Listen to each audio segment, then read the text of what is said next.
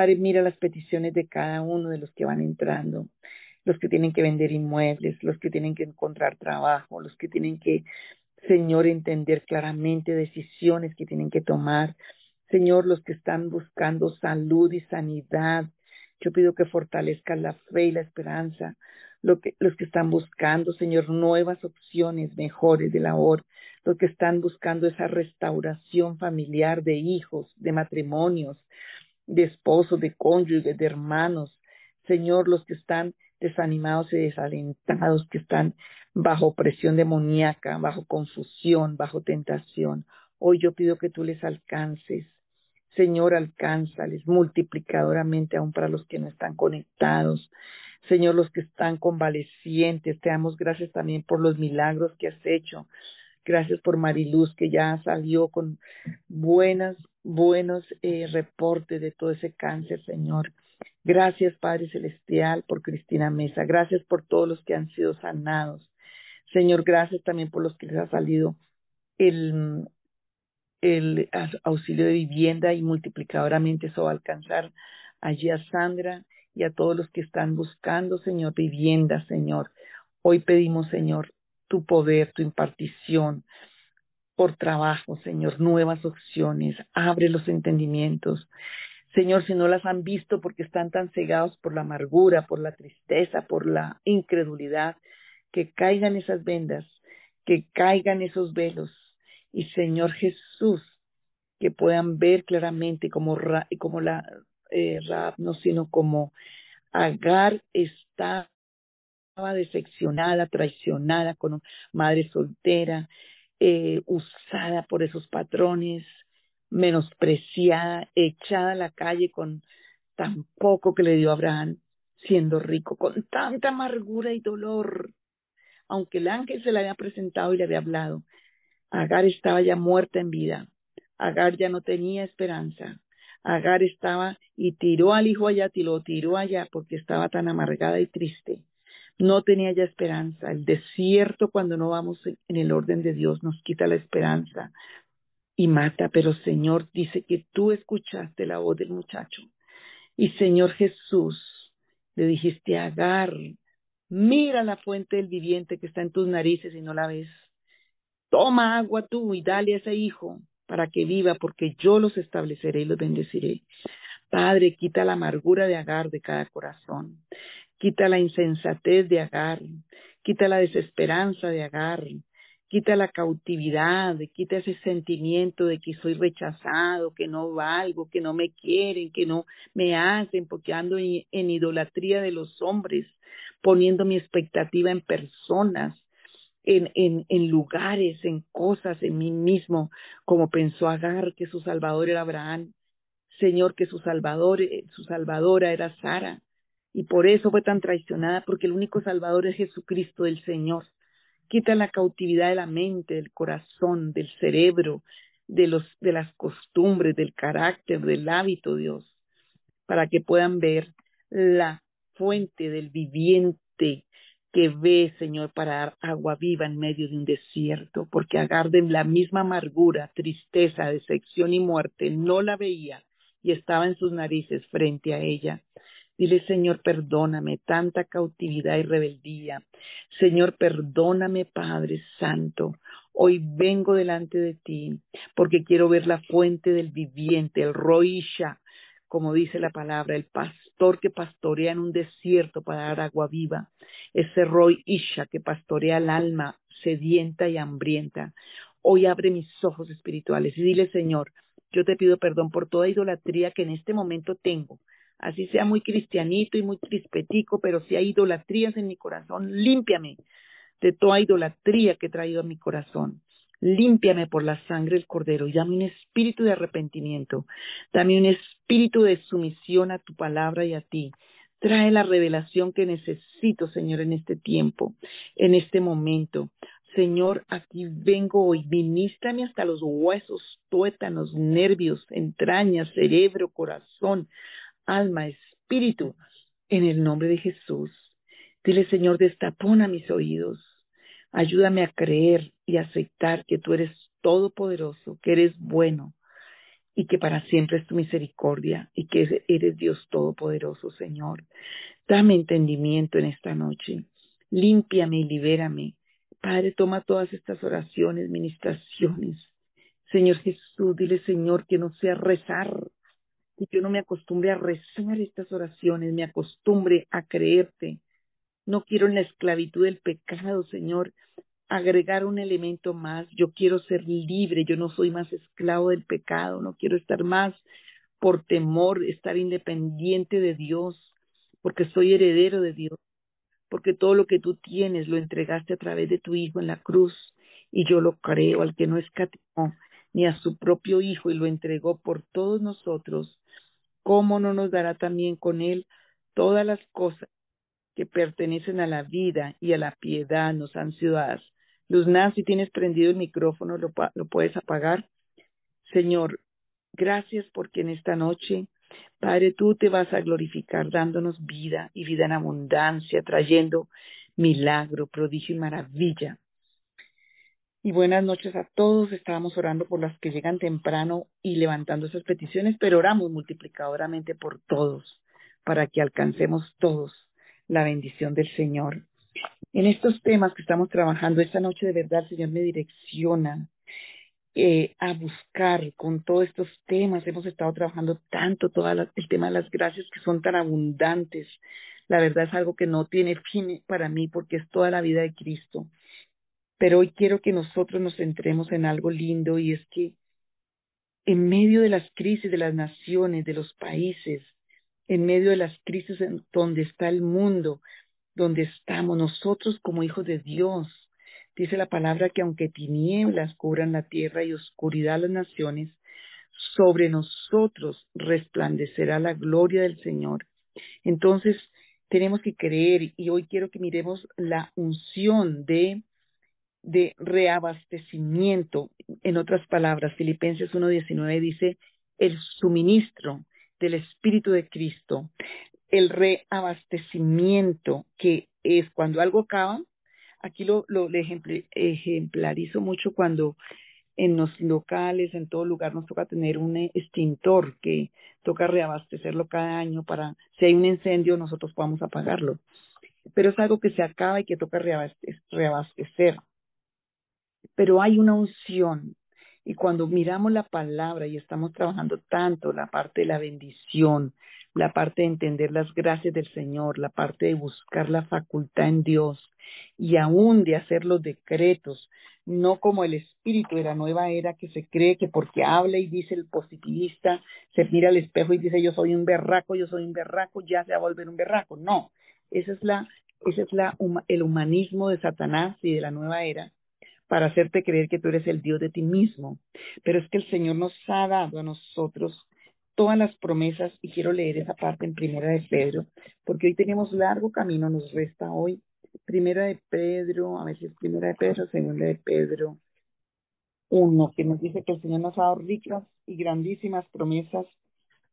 Eh, dice Segunda de Pedro 1, del 2 al 4, dice que la gracia y la paz les sean multiplicadas por medio del conocimiento de Dios y de nuestro Señor Jesucristo todas las cosas que pertenecen a la vida, versículo 3, todas las cosas que pertenecen a la vida y a la piedad nos han sido dadas por su divino poder, mediante el conocimiento de aquel que nos llamó por su gloria y excelencia, por medio de ellas nos ha dado preciosas y grandísimas promesas, para que por ellas ustedes lleguen a ser partícipes de la naturaleza divina, puesto que han huido de la corrupción que hay en el mundo por causa de los malos deseos. El Señor nos ha bendecido con toda bendición espiritual. Digan conmigo, toda bendición espiritual en los lugares celestiales en Cristo, dice Efesios 1.3. Y cuando te pones y escribes, nomás con estos dos, dos versículos que tú escribas toda la semana, le cuento que se llenan esas alacenas de bendiciones. Porque esa palabra es verdad y por eso si podemos decretar es estar de acuerdo con la palabra de bendición que Dios estableció por la sangre de su Hijo y su justicia para nosotros sus hijos, para que se vea la gloria de Dios en su pueblo y en sus hijos. Entienda ese principio. No es porque tú lo produces o porque tus palabras lo producen o porque eres tan espiritual. No.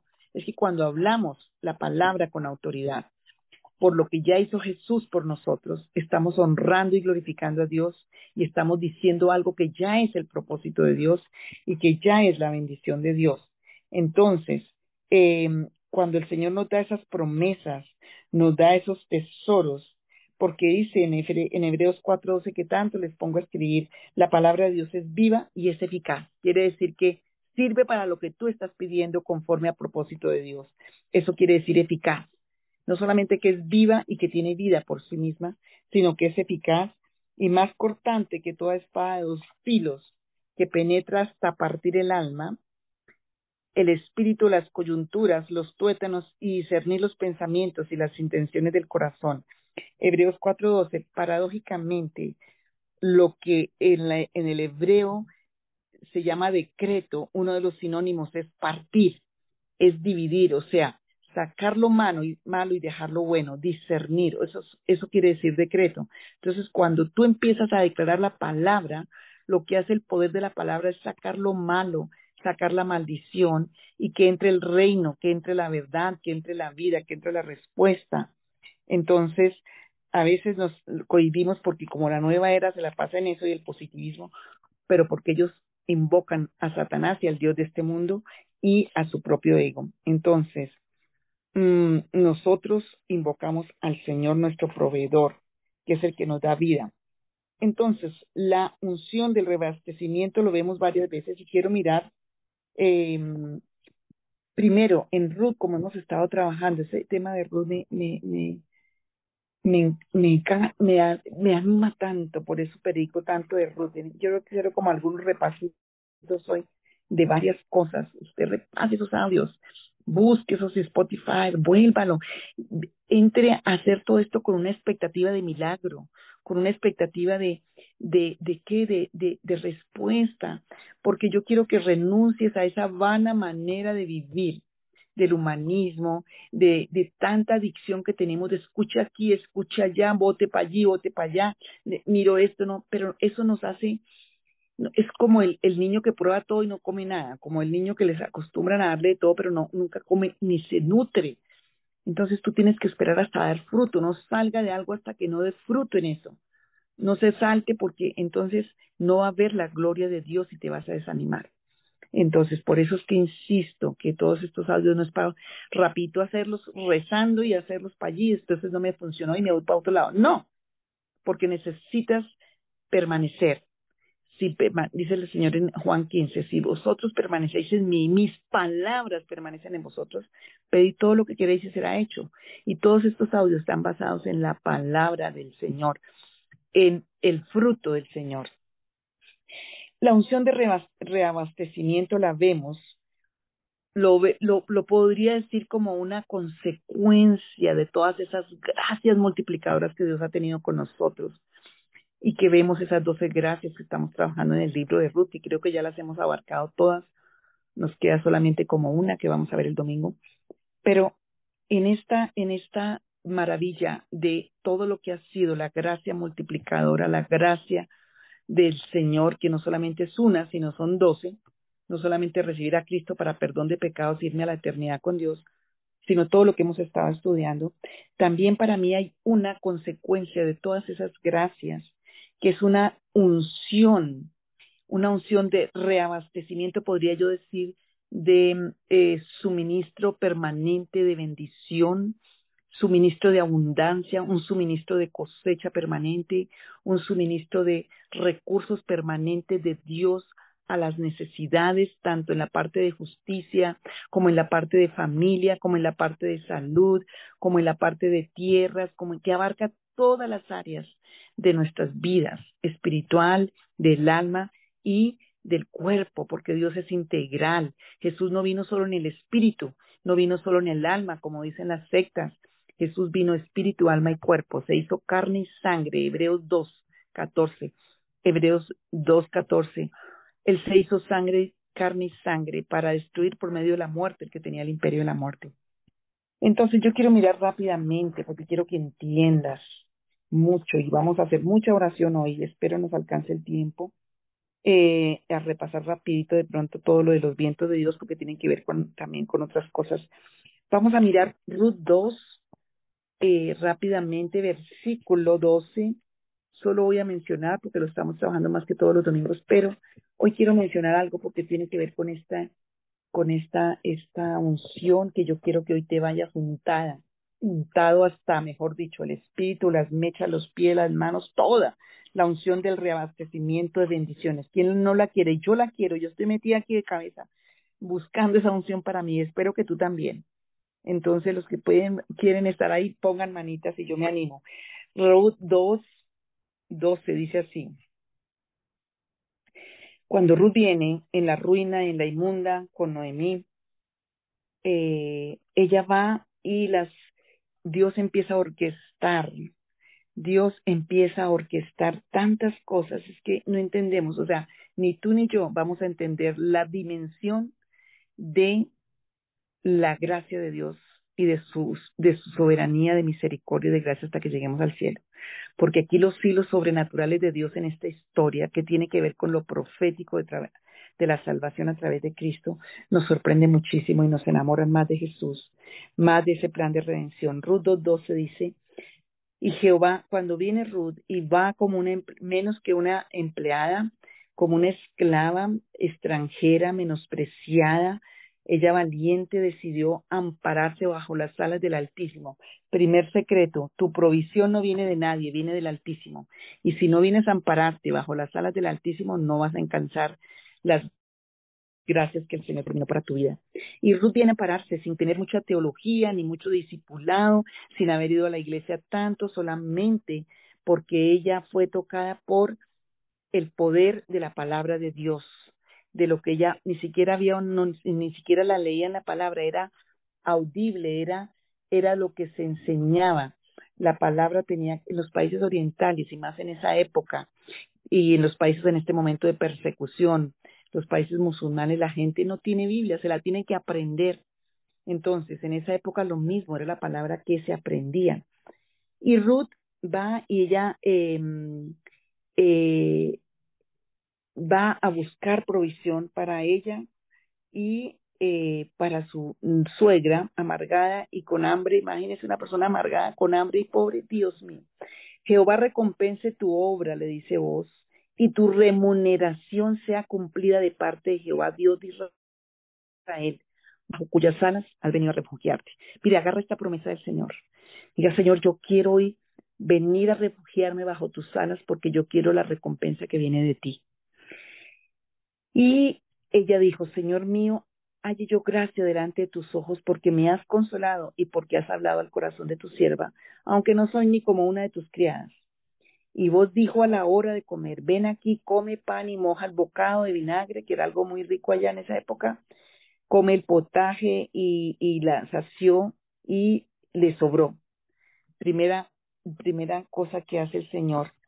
Ella va, trabaja, encuentra la gracia, recoge, pero aparte de eso viene la provisión para ella y le sobra, digan conmigo, le sobra, diga, a mí me tiene que sobrar la provisión.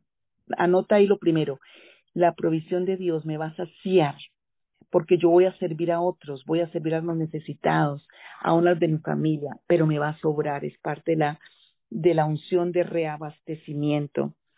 Y Luego se levantó para espigar y vos mandó a sus criados diciendo que recoja también espigas entre las gavillas y no la avergoncéis. Diga, la provisión de Dios a mi vida no va a traer vergüenza, sino honor y dignidad. Y dejaréis también caer para ella algo de los manojos y lo dejaréis para que le, lo recoja y no la reprendáis. Diga, del norte, del sur, del oriente, del occidente, manojo de bendición caerán a mí porque el Señor me ha redimido. Y espigó pues en el campo hasta la noche y desgranó lo que había recogido y fue un, como una efa de cebada. Y lo cogió y se fue a la ciudad y su suegra vio lo que había recogido y sacó luego lo que había sobrado después de haber quedado saciada y se lo dio. Mira que ya no pensó solo en ella. Primera ley de re, em, abastecimiento, es que no pienses, Dios no va a reabastecer a ningún egoísta, tacaño, narcisista. Empiece a aplicar las leyes porque van a ser para ti. Si tú no piensas en el reino de los cielos, por eso dice, Padre nuestro que estás en los cielos. Le sobró a Ruth, le comió, se sació, trabajó, no solo le sobró el pan que ella cogió con el trigo, sino que trajo también comida ya preparada y le llevó a su suegra. Pero lo que quiero mirar aquí es la cantidad. Lo primero que trajo es un efa, que más o menos en las medidas de la Biblia, un efa representaba como 30 libras, como 15 kilos que le alcanzaban más o menos para unas dos semanas a Ruth para, para la comida. Aparte de eso, llevó comida. Vamos a pasar, eh, diga, abundancia. El Señor le trajo, primero que todo, le, le proveyó el campo seguro de trabajo, donde no le iban a molestar, donde le iban a tener, no le iban a avergonzar, donde le iban a tener misericordia, donde había abundancia, sobreabundancia, más de lo que ella trabajaba iba a recoger. Eso es una, una ley de la del reabastecimiento que tienes que pedir en esta noche. Esa unción Dios quiere para ti. Pero más adelante vamos a mirar el capítulo 3, versículo, versículo, ay, 3, a ver si no me acuerdo, versículo 17 creo. Eh, ay, se me olvidó, se me va a ver. Cuando Ruth, el 15, el 15, el versículo 15, después de que Ruth va, obedece a su suegra, se acuesta a los pies de vos, todo el plan de redención, porque era todo un plan de redención, para que el redentor Boal, el Boal que era vos, reiniera, después de que pasa todo este proceso, en el versículo 15 dice vos, quítate tu manto que trae sobre ti y tenlo. Y tendiéndolo ella, él midió seis medidas de efa lo primero fue una, ¿cierto? Ahora seis medidas de, de, cebada y se las puso encima, o sea, se las cargó porque era bastante pesada y ella se fue a la ciudad. Seis medidas eran más de 60 libras, o sea, más de 30 kilos que le alcanzaría muchísimo para ella. Vemos aquí la ley del reabastecimiento y lo importante que está pasando aquí es que vos le dice, no vayas con las manos vacías donde tu suegra. ¿Qué fue lo que empezó a decir Noemí cuando llegó a Belén en el capítulo 1? Yo me fui llena y ahora llegué con las manos vacías. El Señor no quiere que tú sigas en esa condición. El Señor es un Dios que trae provisión sobreabundante para tu vida. Entonces, vamos, hay varias cosas que vamos a hacer porque esa sobreabundancia, dice allá en Marcos 6:43. Y cuando el Señor multiplica los panes y los peces, no quiero leer todo eso para que nos deje tiempo de administración. Acuérdense en la alimentación de los, de los cinco mil. Y con todo lo que todos comieron, que eran mucho más de cinco mil, eran solo los hombres, pero si cuenta las mujeres y los niños, por lo menos ocho mil personas estaban. Dice, con, los que, con lo que sobró del pan y los pescados, pescados llenaron doce cestas, diga, sobreabundancia. El Señor siempre tiene un reabastecimiento, Él no es escaso ni tacaño. El Señor muestra eh, que su compasión cuando multiplicó los panes y los peces fue para traer una sobreabundancia. Marcos 6, 34 44 esta es historia. Y eh, y aquí es importante en esta historia que el Señor viendo que la gente estaba tan, hambrienta porque estaba escuchando la palabra, eh, les dice a los discípulos que ellos les den de comer. Dice, denles ustedes de comer. Y los hombres discípulos del Señor, ellos no pensaron en provisión de pan, ellos pensaron en dinero. Y aquí hay un error grande nosotros como como hijo de Dios. Si tú estás pensando en dinero, no vas a tener provisión de Dios. Tú estás orando mal. Muchos están orando mal. Y yo les he enseñado mucho esto, les he dado mis testimonios, ejemplos, oigan en esos audios, yo misma tuve que aprender eso. Eh, y los discípulos le dijeron, si a los discípulos les, tocó aprenderlo, imagínense a nosotros. yo le dijeron, pero ¿cómo así? No, ni la plata, o si ya hicieron cuentas, ¿no? Ni 200 denarios alcanzarían para comprar eh, comprar dinero, como el dinero, el comprar, el Dios es el mamón. No, el Dios no puede seguir siendo mamón en tu vida, ni el mamón puede seguir siendo el Dios. O sea que tenemos que cambiar nuestra mente y ser renovada por el poder del Espíritu Santo. Los discípulos dijeron, pero, y mira qué les pasó a los discípulos, después estaban en una tempestad, después de este milagro, ellos iban y casi se ahogaban y el Señor les dijo, váyanse, yo voy a estar en la montaña orando, los voy a estar mirando, ustedes vayan y pasen allá al otro lado, yo ya voy a ir y ellos se les olvidó ya Jesús, se les olvidó el milagro y lo vieron y pensaron que era un fantasma, porque dice el Señor, tenían endurecido el corazón y no habían entendido el milagro de los de la multiplicación de los panes. ¿Entienden cómo tenemos que nosotros trabajar para que nuestro corazón no se endurezca? Y aquí los discípulos les dice el Señor, denles ustedes, y ellos dicen, pero no tendremos plata, 200 denarios no alcanzarían. Entonces, eh, los discípulos no necesitaban dinero para la gente, necesitaban alimento. Jesús les dijo, denles ustedes de comer. Su necesidad era alimento y no dinero. El dinero es una moneda terrenal, pero la provisión y la prosperidad es algo celestial. Y ahí empieza tu primera ley de reabastecimiento. Si tú estás pidiendo por dinero y oras por dinero y oras por dinero, deja de orar así. Empieza a orar por provisión. Si tiene deudas, Señor, trae la provisión para estas deudas. Señor, trae la provisión para esta necesidad. Trae tú la provisión del norte, del sur, del oriente, del occidente, de arriba, de abajo. Trae lo sobrenatural. Bendíceme, porque Dios puede, primero que todo, revelarte, porque es que estás ahí en esa condición. Entonces, el Señor no promete dinero. ¿En qué parte de la Biblia promete dinero? El Señor promete suplir. La Biblia promete que Dios suplirá todas nuestras necesidades, todas nuestras necesidades, de acuerdo con sus riquezas en gloria en Cristo Jesús. Filipenses 4:19.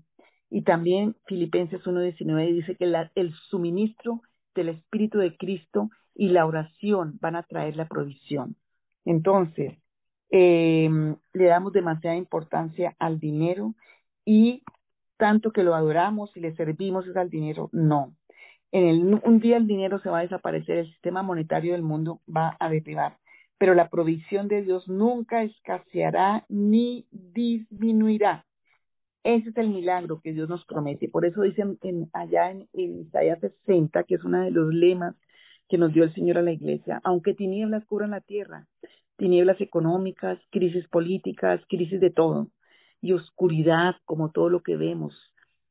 Sobre nosotros resplandecerá la gloria de Dios, y la gloria de Dios es la luz del Señor que trae la vida y la provisión. Entonces, se trata de alimentos, se trata, Jesús dice en Mateo 6, 11 también, dice, el pan nuestro de cada día, dádnoslo hoy. Él no dice que oremos por la plata, Él dice que oremos por el pan, que necesitamos eh, el pan nuestro cada día no lo hoy. Si necesitamos, Él nos va a dar para todo lo que nosotros necesitamos. Entonces tenemos que como cambiar un poco nuestra mentalidad, porque tenemos que creerle al Señor. Porque si nos venimos a pedir solamente en el dinero, vamos a quedar ahí atrapados en lo que no va a traer una respuesta eh, el pueblo con que Dios había hecho pacto, el pueblo de Israel, allá el, que salió rico de, Egipto, eran esclavos porque no miraron a Dios por provisión y eso permitió que los egipcios tuvieran un derecho sobre ellos.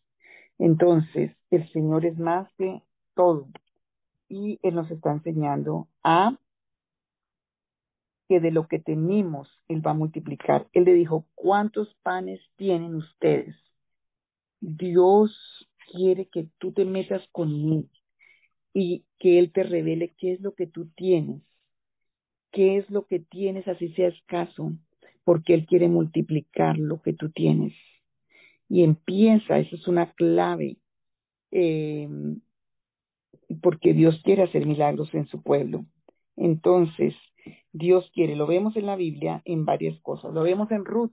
Ruth fue, mira, fue subiendo en bendición, después ya fue la hacendada, pero ella pasó un proceso de reabastecimiento de la gracia, del favor de Dios, humillándose, viniéndose a amparar bajo las alas del Altísimo, no buscando su propio, su propio eh, egoístamente su propia provisión, buscó la provisión de Dios con un propósito y nosotros tenemos que buscar la provisión de Dios con un propósito, porque el Señor bendice y Dios quiere bendecirnos. Entonces, eh,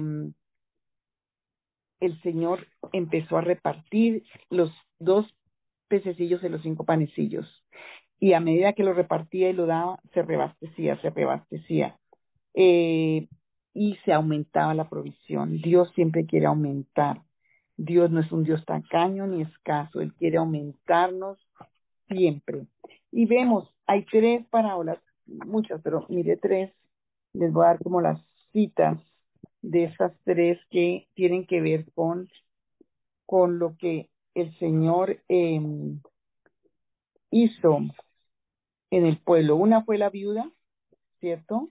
Las dos viudas, una la viuda de Elías y otra la viuda de, de Eliseo. En, en las tres hubo un reabastecimiento. En Marcos 6, 34, 44, que les di la cita, no lo vamos a leer para dejar la administración, pero en Primera de Reyes 17, 8 al 15, es cuando va Elías a la viuda de Serepta. La viuda de Serepta no era del pueblo de Israel y Jesús habla de esta viuda y ella no tenía sino harina, un poquito de harina y un poquito de aceite. Y el Señor reabastece cuando ella le da al profeta, le hace el pan al profeta, el Señor trae un reabastecimiento para toda la sequía, para esos tres años y medio de sequía, ella tuvo provisión. Y eh, en el tiempo de Eliseo, la viuda, en el tiempo de Eliseo, en, Segunda de Reyes 4, 1 al 7, que fue el aceite. Entonces, eh, nosotros a veces tenemos limitaciones porque la situación nos enseguece y tenemos que trascender en la oración, trascender en la visión que el Señor nos da. Ruth, ella, no, ella no puso su confianza en, en vos, ella puso su confianza en Dios, se amparó bajo las alas de Dios, que era un testimonio que el mismo, el mismo voz le dice, que tu remuneración venga de parte de Dios. O sea, ¿quién le pagó a Ruth? ¿Quién le trajo provisión? Dios. Y yo lo declaro para tu vida también. Hay claves para desatar la unción de reabastecimiento y rápidamente las vamos a hacer. Antes de hacer toda la administración, las vamos a, las voy a mencionar para que te queden allí.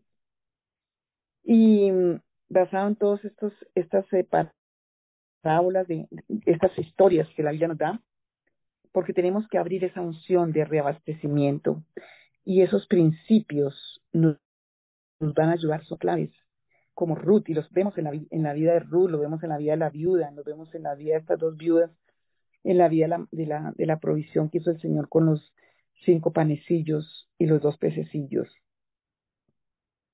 La primera, que los discípulos se centraron fue en lo que no tenían y en el dinero. Las viudas aquí se centraron en lo que no tenían. Entonces, el primer principio, si tú quieres una unción de reabastecimiento, y lo vimos un poquito el martes, es empezar a ser agradecidos, porque la amargura nos enseguece y no nos deja ver las bendiciones y va a traer ruina. Ven y mira, dice, cuando tienes necesidad, no te fijes en lo que no tienes, sino enfócate en lo que sí tienes. Aun si te parece insignificante, y celebra y cómo es que celebramos, dando gracias. Mire, cuando miramos esa, esa multiplicación de los, de los cinco panes, Jesús estaba con un dolor en su alma. Su primo lo habían descabezado, lo habían matado, le habían quitado la cabeza, Juan el Bautista. Los discípulos le acababan de contar que le habían enterrado el cuerpo sin cabeza. Qué historia de terror más horrible. Y el Señor vio y tuvo compasión, o sea que el Señor no estaba todo lindo, todo lleno de, emocionalmente muy estable, no, todos estaban, tú tienes que mirar al Señor en toda situación emocional de tu vida y tienes que ver y ser agradecido con lo que tienes. Jesús miró, dio gracias al Padre, bendijo eso poquito que había para más de cinco mil personas. Él bendijo los cinco panecillos y los dos pescadillos. Bendijo, miró lo que había, quería enseñarle a sus discípulos que así es que Dios actúa, siendo agradecido con lo que tenemos, mirando que el reino de los cielos es que el que tiene la provisión, que usa una semilla aquí en la tierra, que usa algo que tú siembres, la semilla que Dios te está dando es la palabra de Dios, para que la siembres en el corazón y que se desate lo sobrenatural de Dios del cielo. Entonces, mira qué tienes. Y le te dejo esa tarea. ¿Qué es lo que tienes para el milagro que le estás pidiendo a Dios? ¿Qué sí tienes? Porque lo primero que tienes que arrepentirte es de tu vida tan desagradecida, tu vida tan llena de queja, de lamento, de echarle en cara las cosas a Dios. Por eso vinieron las serpientes allí en números 23 y mataron al pueblo y ese pueblo quedó sepultado en el desierto. ¿En dónde quieres estar hoy? ¿En dónde quieres estar tú si no cambias tu forma y tu enfoque de verla y enfrentar la vida? Hay una unción hoy de reabastecimiento que Dios quiere que la entiendas clarito, porque tenemos y necesitamos ser instrumentos de Dios en esta tierra, en esta dimensión en la que estamos, en esta en este tiempo, porque somos los que vamos a llevar abastecimiento a todo el mundo perdido que está en crisis. Entonces, ven y mira, sí hay cosas, sí tienes. Y por más insignificante, empieza a celebrar, a darle gracias al Señor, porque ese catalizador que es lo que tienes ahí va a ser para el milagro.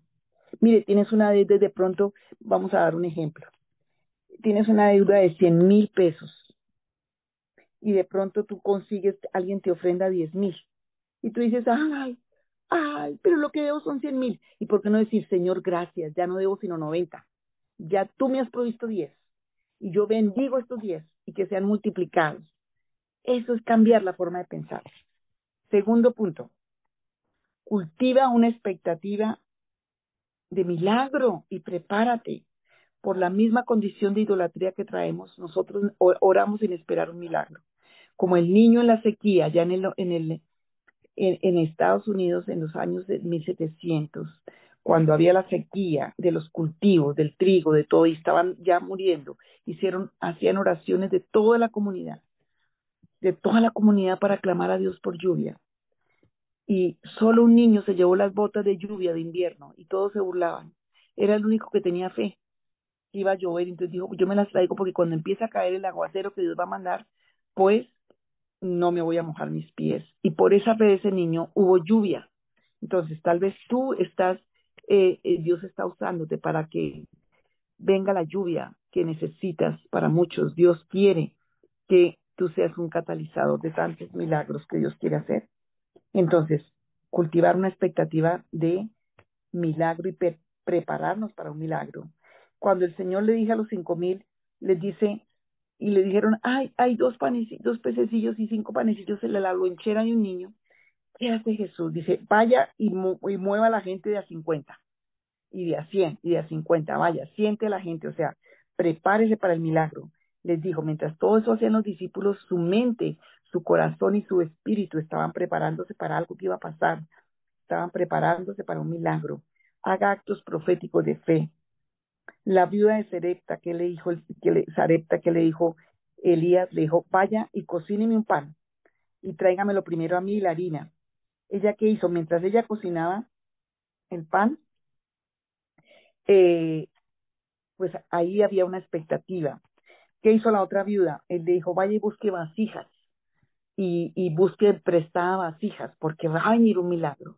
Entonces, dile al Señor, Señor, ¿cuál es la expectativa? ¿Qué son las las arepuelas que tengo que hacer, cuál es la harina que tengo que sacudir, cuáles son las vasijas que tengo que conseguir, qué es la, la, la estrategia que tengo que hacer porque tú vas a traer el milagro. Y de verdad, proféticamente empieza a pedirle al Señor la revelación. La otra cosa es que recuerda que los milagros son celestiales, no humanos, no naturales. Entonces, ten un enfoque celestial, no de una dimensión natural, o sea, deje pensar en el dinero, empieza a orar por la provisión, por la estrategia. La dimensión de los milagros es la dimensión celestial de Dios que visita la tierra. Entonces, empiece a meterte con la palabra, empieza a buscar todos los milagros del Nuevo Testamento, porque eso te empieza a preparar la mente. Fija tu mente en lo sobrenatural.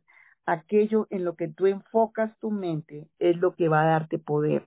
Entonces, empieza, busque libros de fe, libros de milagros, porque allí empiezas a enfocar tu mente en la provisión de Dios celestial. Dios es el Dios que trae la provisión. Padre nuestro que estás en los cielos, santificado sea tu nombre. Venga tu reino. Y la provisión para los hijos de Dios viene del cielo. Él mueve las estructuras. Él va a traer ese, esa provisión de lo alto.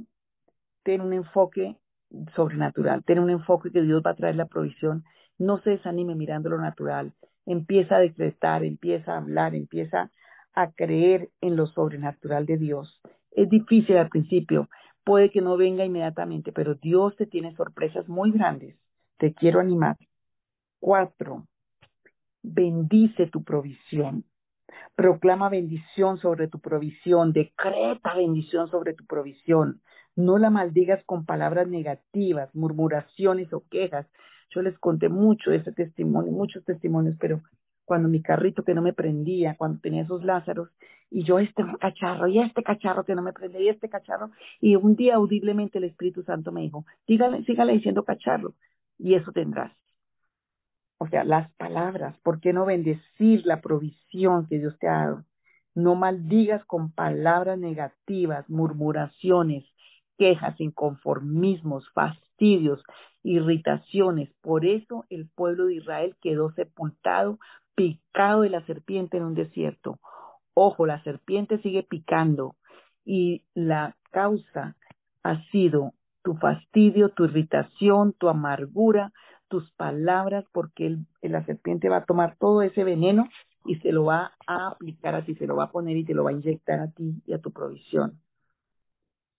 Otra, da, sigue dando.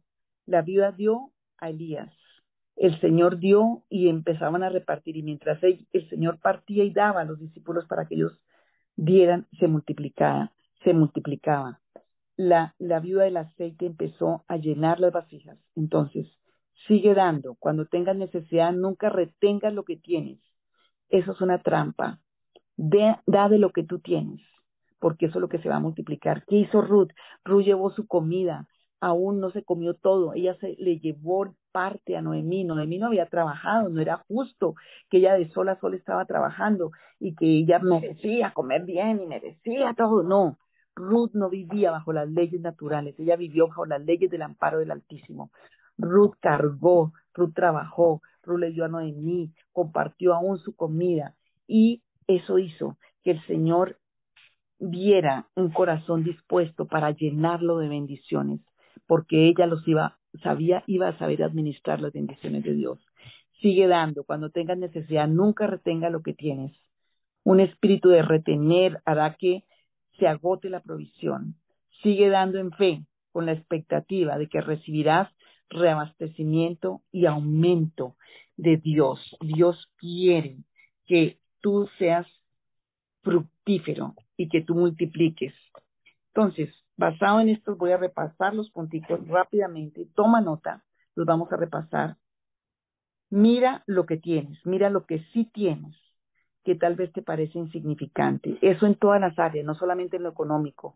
Míralo en la vida espiritual, en la vida eh, emocional, afectiva, familiar.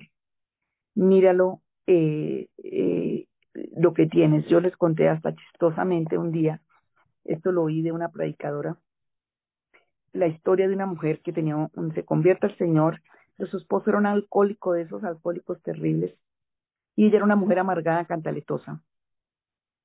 Y ella, el tipo tra, trasnochaba porque llegaba tarde y tomado, y ella salía y le armaba unas mm, vacías de esas terribles y la cantaleta y todo, y y eso era terrible, pero un día ese esposo se demoró más que siempre y llegó pasadas las doce de la noche. Ella ya se veía como acostado, pero bueno, se despertó cuando yo que abrió la puerta. Y ella se bajó por esa escalera rápido, pero en la escalera tenía un espejo muy grande. Y cuando Dios usa muchas cosas hasta jocosas para enseñarnos. Y cuando ella se baja en la escalera y se mira en el espejo, ahí ella tiene un encuentro y dice, antes llega el desgraciado, porque se vio terrible, como bajaba llena de amargura, llena de odio, y ella se pudo ver a sí misma y dijo, antes llega el desgraciado, y a partir de ese día ella cambió. Dios tiene sus estilos, empieza a agradecer. Hemos tenido una cultura maligna que nos enseña a no ser felices porque queremos ser felices con lo que no tenemos. Eso es lo que alimenta Moab, el mundo, la carne.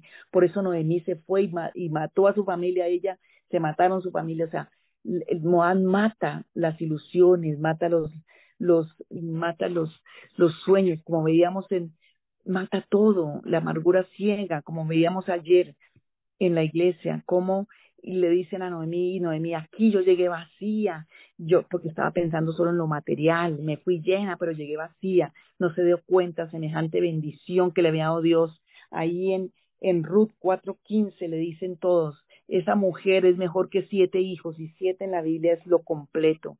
Ella no se dio cuenta qué bendición tan grande le había dado Dios a esta mujer que no hubiera sobrevivido sin una Ruth, pero ella no valoró a Ruth porque era la moabita, hasta que el Dios le tocó el corazón a Noemí y ella no se dio cuenta de la provisión que traía. Yo llegué vacía, no, no estaba vacía, llevaba toda la bendición ahí.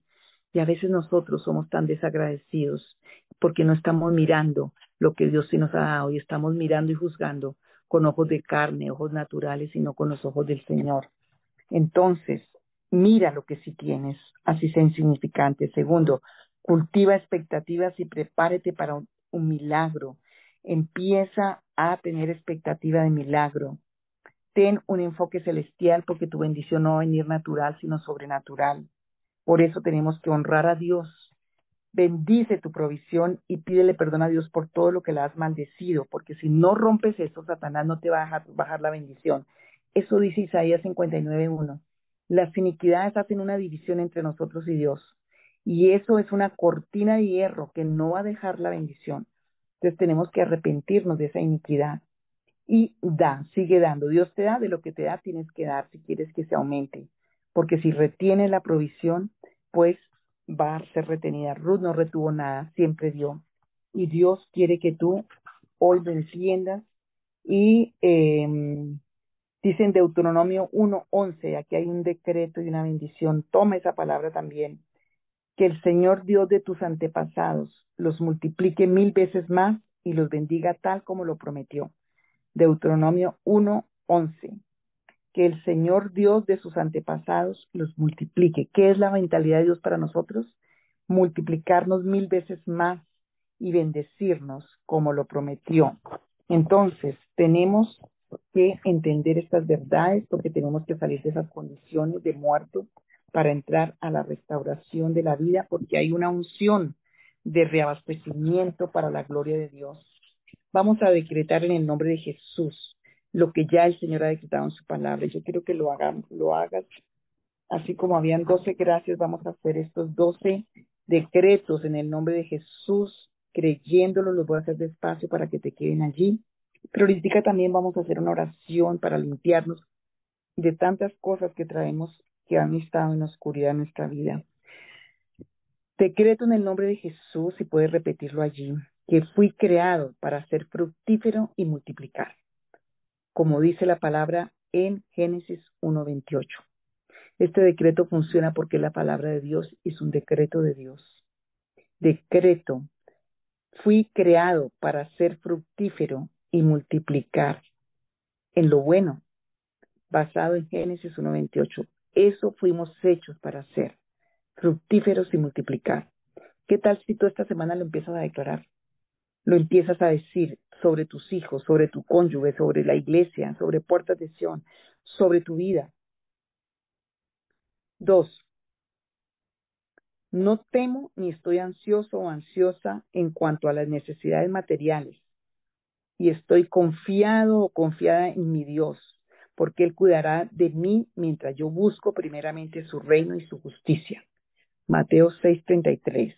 No temo ni estoy ansioso en cuanto a las necesidades materiales y estoy confiado en mi Dios, porque Él cuidará de mí mientras yo busco primeramente su reino y su justicia. Buscamos su reino y su justicia primero y no vamos a temer porque nuestras necesidades serán suplidas por el Señor. Mateo 6:33. 3. Todas mis necesidades son suplidas de acuerdo a las riquezas. Imagínate, riquezas en gloria de Dios por medio de Cristo Jesús, como dice Filipenses 4:19. Todas, diga todas mis necesidades, todas las necesidades de mis hijos, de mi familia, de la iglesia, son suplidas conforme a las riquezas en gloria en Cristo Jesús. Cuatro, cuando siembro abundantemente, ciego abundantemente, basado en 2 Corintios 9:6. Siembro abundantemente, entonces ciego, no solamente tiene que ver con las ofrendas, con la ayuda, no tienes que ver con los diezmos, las ofrendas, tiene que ver con tus palabras, con tu verdad, con el amor, con las buenas cosas que haces, sembrar en palabras buenas, sembrar en actitudes buenas, sembrar en amor, dar bendición a otros, de palabras de atención, de bendición. Cinco, mi semilla me da de 30, 70, 100 por uno, basado en Marcos 4.8. La semilla que siembra de vida, de bendición, de palabras, de, de, de lo que das, es una semilla. Y se multiplica. Todo en la, Biblia, la Biblia se multiplica de 30, de 60 y de 100. Sea bueno lo que siembres o sea malo. Siembras una semilla de crítica, de, de, de juicio, de, de fastidio y va a multiplicarse al 30 y al 60 y al 100. Entonces la maleza también se multiplica y Satanás trae para acabar con las cosechas esas semillas que él siembra. 6. El Señor me suple semillas para sembrar y pan para mi alimento. Él multiplica mi semilla para sembrar y aumenta el fruto de mi justicia. Basado en 2 de Corintios 9:10. El Señor es el que suple todo en mi vida, suple todo. 7. El Señor me aumenta en todo al mil por uno y me bendice tal como ha prometido. Basado en Deuteronomio 1:11 el Señor me aumenta en, en qué? A mil por uno, todo lo que es bendición. Me bendice tal como ha prometido en Deuteronomio 1.11. Ustedes saben que las promesas del Señor Él las cumple porque Él en el sí y en el amén. Pero nosotros tenemos que creerlas, declararlas, actuar con base en ellas para que sea, seamos, las veamos, ¿sí? Sobrenaturalmente, no en mí, vio que había un derecho de que igual el, el, la redimiera, pero no se quedó ahí esperando solamente lo sobrenatural, ella actuó y actuó con una estrategia dada por Dios. Entonces, el Señor nos bendice y eh, como lo ha prometido, pero tenemos que pedir al Señor la revelación para actuar. Ocho, se me ha dado vida en abundancia y nada me hará falta. Juan 10, 10 pida en abundancia, empieza a renunciar a tanta muerte que traes. Nueve, cuando doy, recibo de nuevo, en medida buena, incluso apretada, remecida y desbordante. Eso es Lucas 6:38, o sea, la medida buena, incluso apretada, quería decir que echaban más y apretaban para que fuera más pesada, remecida y sobreabundante. Entonces, cuando yo doy, recibo. Da en bendición, con alegría y gozo. 10. Me acuerdo del Señor mi Dios, porque Él es quien me da el poder para hacer las riquezas, para que confirme su pacto basado en Deuteronomio 8:18. Me acuerdo del Señor mi Dios. Acuérdate del Señor tu Dios. Dale la honra a Él. Adóralo. Reconoce que es Él el que trae la provisión. Porque Él es el que te da el poder para hacer qué? riquezas espirituales en todas las áreas. El Señor nos da poder. ¿Por qué no pedirle la gracia y el favor de Dios para eso? Para confirmar su pacto, para que seamos testimonio, para que el reino de los cielos se extienda. Once, esos testimonios honran a Dios. Once, el Señor me da el poder del Espíritu Santo para obrar milagros de provisión en su nombre y proclamar sus testimonios con de nuevo. Repito, basado en Hechos 1.8, el Señor me da el poder del Espíritu Santo para obrar milagros de provisión en su nombre y proclamar su, sus testimonios con de nuevo, basado en Hechos 1.8. ¿Por qué no empezar a orar por gente? Ir a orar para que el Señor haga un milagro en las personas, ir a orar que el Espíritu Santo se mueva, que venga milagro de provisión, no solamente para ti, ore por la provisión de otro, vaya y ministre a otro para que sea provisto, porque haciéndolo tú también vas a tener tu provisión. 12. Así como cuando Jesús multiplicó los panes y los peces, el milagro de reabastecimiento y aumento opera libre y eficientemente en mi vida cada vez que ejercito mi fe para ese propósito, basado en Juan 14, 12. Así como se multiplicó los panes y los peces, el milagro que hizo Jesús de reabastecimiento y aumentó, igualmente opera libremente y eficientemente en mi vida cada vez que yo ejercito mi fe para este propósito. Entonces el Señor trae hoy abastecimiento de bendición para nosotros. Y rápidamente, aunque había más tiempo, pero quiero que pidamos perdón al Señor, que pidamos que el Señor intervenga, porque hay vientos contrarios en esta época. Sobre todo empezamos un mes que en todas las naciones es un mes demasiado oscuro y demasiado pesado donde las fuerzas del enemigo están en los aires y vamos a orar por quitar todo lo que está impidiendo y lo que está oprimiendo las bendiciones. Ya se nos acabó el tiempo, pero rápidamente, aunque lo hicimos la vez pasada, vamos a orar en este momento. Vas a decirle, Señor, hoy yo vengo delante de ti, Señor, reconociendo que tú eres santo, santo. Y en esta hora, Señor, quiero entrar por la fe en esta oración ante el tribunal, ante el trono de gracia, de misericordia, porque Señor, esa gracia y misericordia las necesito en este momento para pedirte perdón. Mira, oyendo todo esto que me han estado hablando en esta noche, reconozco que he estado en crítica, que he estado en murmuración, que he estado en fastidio, en irritación, que mis palabras se las he dado a Satanás para que me eche el cuchillo por mi garganta y me quite mis bendiciones, porque me el orgullo y la rebeldía, Señor, tal vez por una herida que traigo. Hoy pido que me sanes profundamente todo lo que está roto en mi alma y en mi espíritu y en mi mente y en mi corazón y todos esos demonios que entraron, todas esas mentiras que entró el enemigo, todos esos temores, rebeldía, incredulidad que entró por eso, que el enemigo está usando para mantenerme en esta condición, hoy Señor sea arrancada de mi corazón y de mi vida, porque toda planta que no plantó mi Padre Celestial tiene orden de ser desarraigada en el nombre de Jesús. Yo vengo a pedirte perdón, Señor, por todo lo que he hecho, aún oraciones contrarias a, a ti, aún oraciones reclamativas. Señor, todo lo que he hecho que no te ha agradado, Dios. Palabras insensatas, necias. Tal vez la raíz que traigo es una raíz de ocultismo, una raíz de manipulación que vino por la hechicería, la brujería, el espiritismo, la idolatría practicada en mis ancestros, practicada, Señor, por todas esas vidas de antes aún de ser cristiano.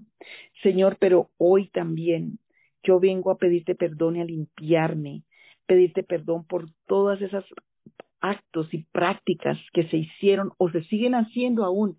Hay familias que tú eres el cristiano, pero las familias siguen en eso. Señor, todo lo que se sigue haciendo y enviando, haciendo males, esos vientos del mal, esos vientos de malignos, Señor, que han destruido, Señor Jesús, a través de todas las prácticas de la oscuridad y satánicas que han traído ruina, muerte a familias, a personas. Hoy me arrepiento por mí y me arrepiento por mis generaciones, por todas esas cosas que hicimos y pactos y acuerdos y transacciones.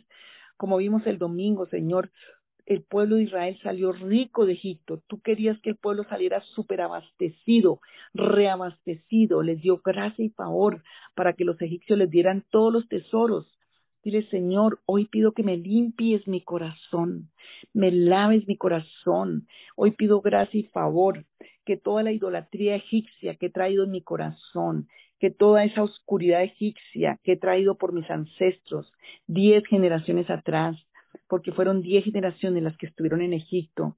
Señor, todos sus altares demoníacos, contaminación, muerte, todo lo que, Señor, aún recibimos como para bienes ilícitos, ilícitos, Señor, espiritualmente, que Señor le hayan dado derecho a Satanás de venir a socavar, a robar, a quitar mi bendición, mi prosperidad. Señor, en vez de ser reabastecido, estoy siendo menguado, estoy siendo robado y saqueado. Señor, por favor, hoy límpiame, hoy perdóname, hoy pido la gracia y el favor que le diste al pueblo de Israel para sacarlo de Egipto. Señor Jesús, yo te pido hoy que la desgracia, el desfavor que venía por algún derecho de idolatría, por algún derecho de espiritismo, de oscuridad, de tinieblas, pactos egipcios, pactos, Señor, Señor, con, con el cananeo, con el eteo, con el amorreo, Señor Jesús, toda idolatría, todo lo que ha contribuido, Señor, aún la iniquidad, como dice Isaías 59, a que Satanás me quite, me mengue, me socave mi prosperidad financiera, mi salud, mi vida eh, matrimonial, mi, mi destino, mi propósito o el de mis hijos. Hoy pido perdón y me arrepiento de todas las violaciones a tus principios, a tus preceptos, a tu ley, a tus ordenanzas, a tus mandamientos, porque estamos tan ignorantes que todos le echamos la culpa a Dios, pero no nos hemos dado cuenta de todo lo que hemos dañado la vida, todo lo que hemos alterado de la palabra de Dios, que no hemos cumplido la ley de Dios. Señor Jesús, perdona a mis ancestros, perdóname a mí, todo lo que Señor Satanás acusa con legalidad. Yo estoy de acuerdo que hemos hecho lo malo, hemos hecho impíamente, nos hemos revelado, no nos hemos sometido a tu ley, Señor, pero por tus muchas misericordias y por la multitud de tus piedades, por la obra redentora de Jesús en la cruz, hoy te pido que tú des una orden de libertad, Señor, para mi vida y mi familia. Señor, que los derechos en todas las áreas sean restaurados. Ruth restauró todos sus derechos y todas sus áreas, Dios. Hoy Noemí pudo restaurar todos sus derechos y sus áreas. Señor Jesús, hoy te pido que tú restaures todos mis derechos con una carta de libertad. Señor Jesús, que se, se arranquen todas esas consecuencias de todas esas transacciones ilegítimas espiritualmente que se hicieron con el mundo de la oscuridad y de las tinieblas, por ignorancia, por debilidad. Yo apelo a la sangre de Jesús apelo a su justicia, a su nombre, apelo a su revelación, apelo, Señor, a que me recuerdes, apelo a que traigas esa, esa, esa sanidad. Dile, Señor, si hay amarguras arraigadas, si hay iras arraigadas, si hay tristezas arraigadas, temores arraigados, rebeliones. Señor, toda esa incredulidad, fruto de pactos que hicieron a ídolos y a demonios mis ancestros, que entregaron a dioses demoníacos la, la simiente, el linaje, los bienes, los territorios, Señor, hoy se ha roto en tu tribunal de justicia esos derechos por la sangre de tu Hijo y yo tenga libertad. Yo quiero que el Espíritu Santo ministre la unción que rompe yugos, que quiebra cadenas, que saca de prisiones de maldad mi alma, mi espíritu. Diga, yo no voy a seguir esclavo de la ira, no voy a seguir esclavo de lo negativo, no voy a seguir esclavo de la tristeza, de la muerte, eso repetitivo de ruina que ha pasado, de quiebra, de despojo de una generación a otra. No, le pongo pare hoy por la palabra que hoy he recibido hoy. Señor Jesús, que todas esas iniquidades sean canceladas y borradas de los libros de mi vida, de los libros de mi destino y del destino de mis hijos. Que esas acusaciones de todas las injusticias cometidas por mí, por mi generación y las de mi cónyuge, de nuestros ancestros que están reclamando sobre nuestras vidas, familias y generaciones, hoy sean borradas del libro de nuestra vida genéticamente, generacionalmente. Señor Jesús, Padre, lo pedimos, Señor Jesús. Y Padre, ahora mismo, que todo lo que brujos, hechiceros, por personalidades demoníacas, pactos, y, espiritismo y cualquier cosa que estén haciendo para maldecirme. Señor Jesús, aún por vía de manipulación, aún que esté vigente, Señor, y si lo hicieron mis generaciones, hoy pedimos perdón. Hoy pedimos, Señor Jesús, que todo derecho con que el enemigo ha tenido, Señor Jesús, eh, derecho contra nosotros, hoy sea borrado, cancelado y reprendido por el poder de tu justicia. Y Señor, hoy ordena que tú, Señor, con tu poder, tus ángeles, por tu misericordia, por tu esa justicia que alcanzaste y victoria al resucitar y venciste los, los vientos. Hoy, Señor Jesús, yo pido que los vientos del norte traigan claridad, claridad ahora mismo, claridad y paz, integridad entre mi alma, mi espíritu y mi cuerpo. Que la confusión, que esa locura, insensatez, ansiedad salga. Señor Jesús, que todos los estados de alteraciones de mi mente, espíritu y alma sean hoy arrancados. Que la lluvia de bendición y la paz de la restauración y de tu gloria venga sobre mí. Señor, que vengan los vientos de que quitan la sequía, vengan los vientos que traen paz, que traen, Señor, promociones laborales, sociales, económicas, financieras, Señor, en mi vida, que los vientos del norte de Dios vengan y quiten toda oscuridad de mi matrimonio, quiten toda oscuridad de mi salud, quiten toda oscuridad de, de mi economía, toda esclavitud de mi trabajo, se rompan estas guerras, rebeliones, divisiones en mi casa, miedos, infelicidad e infidelidad, Señor, sean sacados de los hogares de, los, de las casas. Que los vientos del sur de Dios que traen la provisión sobrenatural, Señor, que vengan por una orden tuya, Señor, sobrenaturalmente, que traigan toda provisión sobrenatural, porque yo hoy creo que la provisión mía viene sobrenatural en el espíritu, en mi familia, en mi economía, en la parte física, que traigan armonía, que traigan bendición, que traigan unidad, que traigan dulzura y que haya un aroma, un espíritu diferente en mi casa, en mi hogar, que los vientos del oriente de Dios del este, del oriente, Señor, que traen la vida y destruyen la muerte, traen el bien, traen la luz. Señor Jesús, la luz verdadera que alumbra todo. Señor, que destruyen toda hechicería y todo reino del mal y de la oscuridad, y que esparcen a nuestros enemigos y los alejan, y destruye y anula todas las maldiciones que han sido enviadas contra mí, contra mi familia, mis hijos, la iglesia, puertas de Sion, nuestra familia.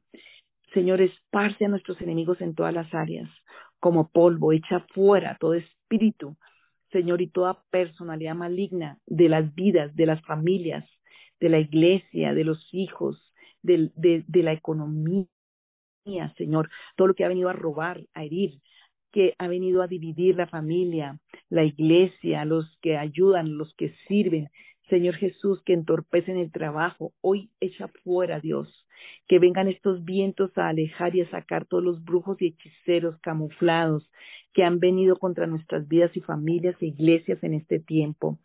Señor, que los vientos del eh, occidente, del oeste, que son los que traen restauración, los que traen cosas buenas, traen lluvia temprana y tardía, milagros sobrenaturales, provisión que no esperabas, Señor, cambios positivos a esas vidas rutinarias que nunca ven nada positivo. Señor, que traen la respuesta a esos clamores que hace rato se están haciendo y que no habían venido. Estos vientos lo traigan, Señor. Y no solamente eso, Señor, sino que vienen con tanto poder. Los vientos del occidente de Dios vienen con tanto poder y tanta certeza tanta certeza que sacan la langosta, que sacan lo que está consumiendo los recursos, las fuerzas, lo que está quitando las oportunidades, lo que está quitando el aliento, lo que está desalojando y, y, y, y, quitando y trayendo pérdidas. Hoy arranca, Señor, esas langostas camufladas, ese saltón, ese revoltón, esas zorras escondidas y ocultas de nuestras vidas, los saltones y los revoltones como dicen Joel, como dice Señor en, Cantares, lo que esté comiéndose los recursos, lo que esté comiéndose la vida. Señor, hoy esos rodeadores, eso como pasa en esos países de invierno, eso que se come en la ropa, como se llaman las mamotas, las eh, traen otro nombre. Señor, saca de la vida, de los recursos, trae restauración a nuestra vida, trae de vuelta todo lo que el enemigo se ha robado con retroactivo, Señor. Todas las oportunidades vuelven, los contratos, las posiciones, las ventas, los clientes. las amistades, las ovejas, el entendimiento y la revelación, las polillas. El Señor saca gracia, las polillas, las polillas que se meten a las cosas más finas, a la ropa más fina por el invierno. Esa polilla se va, diga, esa polilla se va de mi, de mi alacena, de mi billetera, de mi negocio, de mi cuenta bancaria, de mi, de mis, eh, de mi salud, esas son esas, esas enfermedades que vienen repetitivas y se queda todo en la, en la farmacia, el dinero. Hoy, Señor, saca la polilla de mi cuerpo, de mi alma. Perdónanos si las hemos traído por la queja, la irritación, el desagradecimiento. Señor, en el nombre de Jesús de Nazaret, yo declaro que tú tienes el poder y Señor, que la oscuridad no tiene poder porque la echamos fuera y nos diste poder para reprenderla, porque somos embajadores. Señor Jesús, y estamos sujetos a tu palabra, Señor Jesús. Y hoy pedimos que seas tú confirmando toda esta administración, porque yo tengo y espero ese milagro, Señor. Y Padre Celestial, hoy pedimos, Señor, que tus vientos sean activados, que los vientos de Dios soplen con poder y cumplan el propósito. Y, Señor, se lleven las tormentas, se lleven, Señor, todo lo que el enemigo ha, levantado contra nosotros y que destruyan los altares malignos y que los fuegos de Dios, Señor, sean quemando esos altares malignos como en el tiempo de Elías. Y Señor, apagando las lluvias de bendición a todos los fuegos malignos. Y Señor Jesús, tu nombre sea glorificado y que los vientos de Dios traigan la abundancia, Señor, de los recursos, de los planes, de las estrategias que cada uno de mis hermanos necesita, Señor. Señor, que todos estos vientos malignos sean destruidos y vengan los vientos del Señor, que traen vientos de bendición inesperada, Señor, que traen tanta bendición, que sean sellados por el poder del Espíritu Santo, Señor, con una unción de reabastecimiento de bendición sobreabundante, que resplandezcamos en este tiempo con tu luz, con tu verdad, pero con tu paz, con sabiduría, con entendimiento y ante todo, Señor, que los vientos malignos que han querido venir para quitarnos lo más importante, que es buscarte a ti primeramente, el reino de Dios y su justicia. Señor, que hoy sean echados fuera. Hoy venimos a pedir que los vientos de Dios nos traigan, Señor. Padre Celestial, vuelva, sopla espíritu, tú soplas de los cuatro vientos, que venga un avivamiento a nuestra alma, a nuestro espíritu, a nuestro corazón, que sea multiplicado esos tiempos contigo, Señor, esas oraciones, la lectura de la palabra, el entender, Señor, y Padre, danos fuerzas sobrenaturales nuevas para tu gloria en el nombre de Jesús. Amén y amén. Se nos extendió un poquito, pero era importante, porque sé que el Señor nos ha ministrado muy poderosamente en esta noche. Si alguien y todavía está despierto, tiene, tiene un testimonio, es hora de, de contarlo, porque yo declaro y decreto que testimonios sobrenaturales vendrán en esta semana. Toca creer tener expectativa de milagro, de prodigio. El Señor les bendiga rápidamente unos anuncios, testimonios, eh, pero antes de los testimonios quiero decirles que vamos a tener vigilia el 27 de octubre, que es un viernes, para que se preparen, vamos a estar orando, quebrantando todos los poderes de las tinieblas, va a ser de mucha bendición. Entonces empieza a las 8 de la noche en la iglesia, entonces vamos a hacerlo presencial. Eh, esto es una la otra, los martes a las 10, los domingos a las 10 y los miércoles, jueves a las 7 de la noche mañana y los miércoles a esta hora. Padre, tu palabra dice que hay poder cuando los hermanos juntos unidos oramos. Y Señor Jesús, oramos hoy por Ángela, esta chica que ha estado tan rebelde con Dios, Señor. Yo te pido que la traigas en esta situación y le des la vida para que ella pueda conocer a un Dios de amor y de misericordia, que le da otra oportunidad más de vida, Señor. Padre Celestial, oramos por, eh, por em, esta petición, Señor, también de Marixa, para que le abran esta puerta y ella pueda de verdad sentar cabeza en ese trabajo y ya ordenar su vida en todas las prioridades, Señor. Padre, oro por em, la mamá de Osiris y la cirugía de su rodilla este martes 10 de octubre, Señor sabemos, como ha sido con todos los demás que se han operado la rodilla de la iglesia, que va a salir, como dijo Javier el domingo, con rodillas nuevas y buenas. Y yo lo declaro, Señor, multiplicadoramente para Carmen, Señor. Padre, oro por el Joanny allí en República Dominicana, Señor.